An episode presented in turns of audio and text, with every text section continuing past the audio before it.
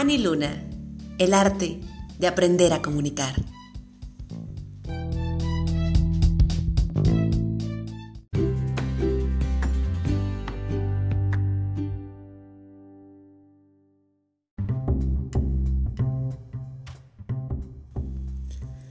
Hola, muy buenas noches.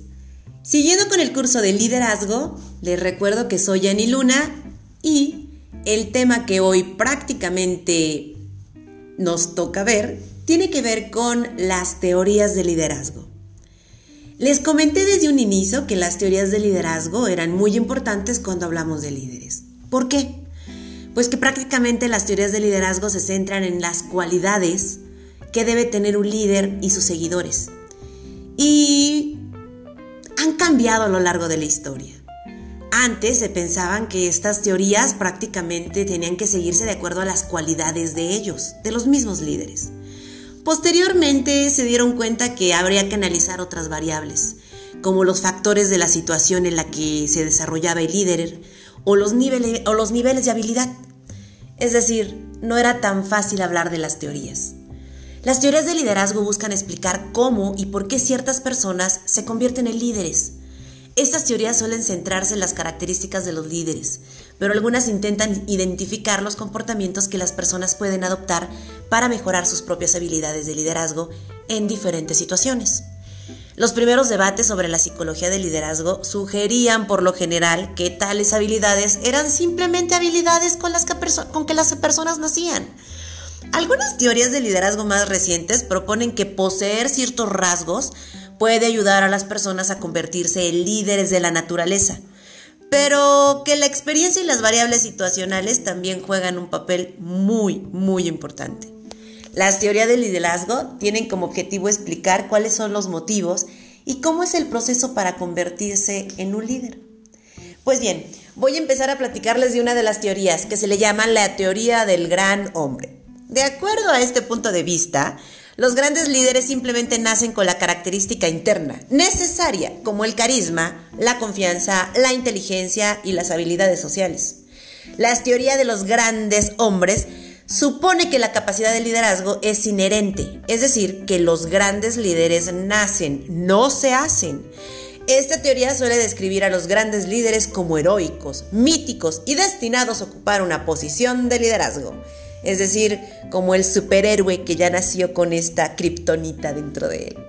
Se utilizó el término gran hombre porque en el momento de la aparición de las teorías originalmente propuestas por el historiador Thomas Carlyle, el liderazgo se consideraba principalmente como una cualidad masculina, especialmente en términos de liderazgo militar.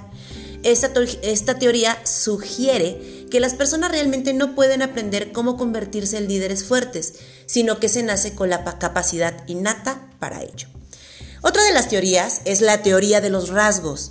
La teoría de los rasgos digamos que es muy similar en algunos aspectos a la teoría del gran hombre. La teoría de los rasgos supone que las personas heredan ciertas cualidades y rasgos que las hacen más adecuadas para el liderazgo. La teoría de los rasgos observa los rasgos de la personalidad y los comportamientos que constituyen el liderazgo. El enfoque principal está en la personalidad clave y los rasgos de comportamiento que comparten los grandes líderes. Sin embargo, el problema es que las personas con rasgos similares pueden terminar siendo líderes totalmente diferentes. En algunos casos uno puede convertirse en un líder mientras que el otro sigue siendo un seguidor, independientemente de lo común en personalidad o comportamiento. Es decir, dos hermanos siendo completamente iguales y hasta gemelos, no precisamente pueden ser dos líderes. Uno puede ser que lo sea y otro simplemente no. Otra de las teorías es la teoría de la contingencia. La teoría de las contingencias enfatiza los estilos de liderazgo dependiendo de la situación en la que el líder se encuentra. Se concentra en variables particulares relacionadas con el entorno que pueden determinar qué estilo particular de liderazgo es el más adecuado para la situación. Según esta teoría, ningún estilo de liderazgo es mejor para todas las situaciones. Los investigadores de liderazgo, White y Hodgson, sugieren que en un liderazgo verdaderamente efectivo no intervienen solo las cualidades del líder, sino que se trata más bien de lograr un equilibrio entre las conductas, las necesidades y el contexto. En este sentido, los buenos líderes son capaces de evaluar las necesidades de los seguidores, hacer un balance de la situación y luego ajustar sus comportamientos. El éxito en realidad depende de una serie de variables incluyendo el estilo de liderazgo, las cualidades de los seguidores y los aspectos de la situación. Otra teoría que podamos hablar sería la teoría situacional. Eh, las teorías situacionales, como las teorías de contingencia, ven a los líderes adaptarse a la situación en la que se encuentran. La diferencia es que se considera que el líder cambia su estilo de liderazgo de acuerdo con el cambio de la situación. Las teorías situacionales incluyen el cambio con la motivación del líder, así como las capacidades de los individuos que son seguidores. El líder puede cambiar su opinión sobre sus seguidores, su situación y su estado mental y emocional. Todos estos factores contribuyen a las decisiones de toma del líder. Además, las teorías situacionales proponen que los líderes elijan el mejor curso de acción basado en las variables de la situación de ese momento.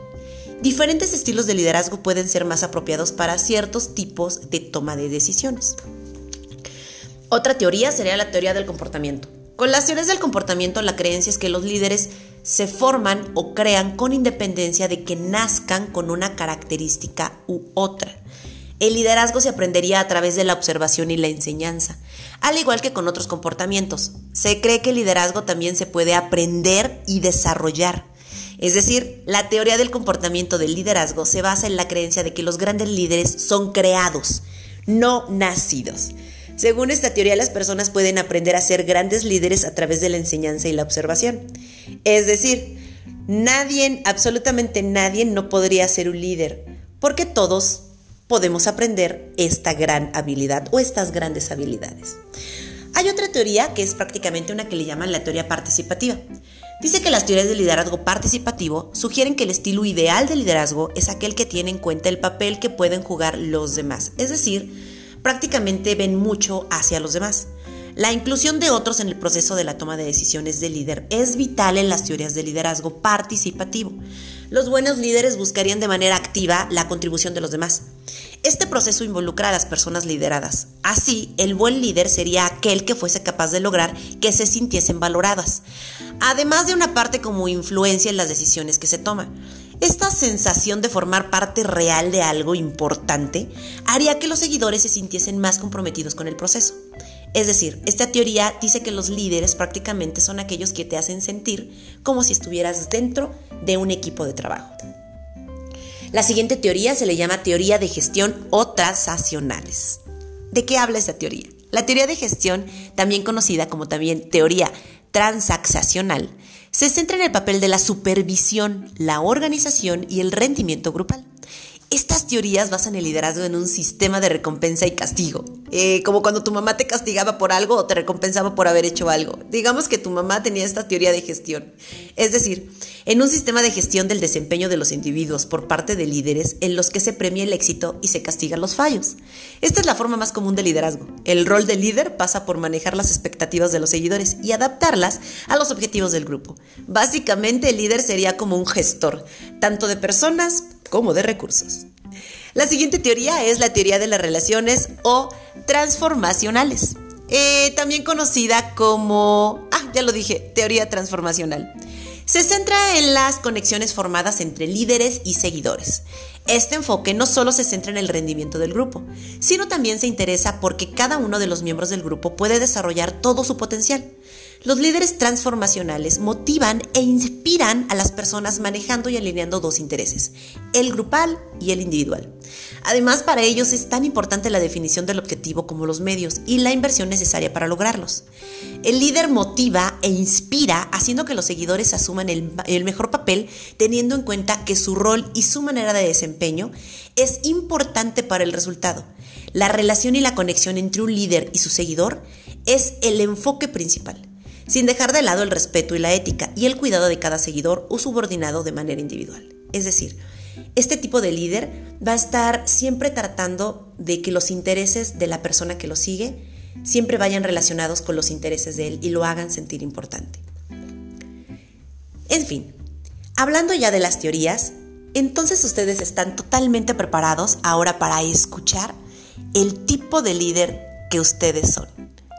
Me gustaría mucho que después de analizar esto y poderlo rebobinar, comprendamos nuestro tipo de liderazgo. Recuerden, todos somos líderes y solo necesitamos aprender qué tipo de liderazgo tenemos en el fondo. Me dio mucho gusto poder platicar con ustedes. Seguimos y adiós.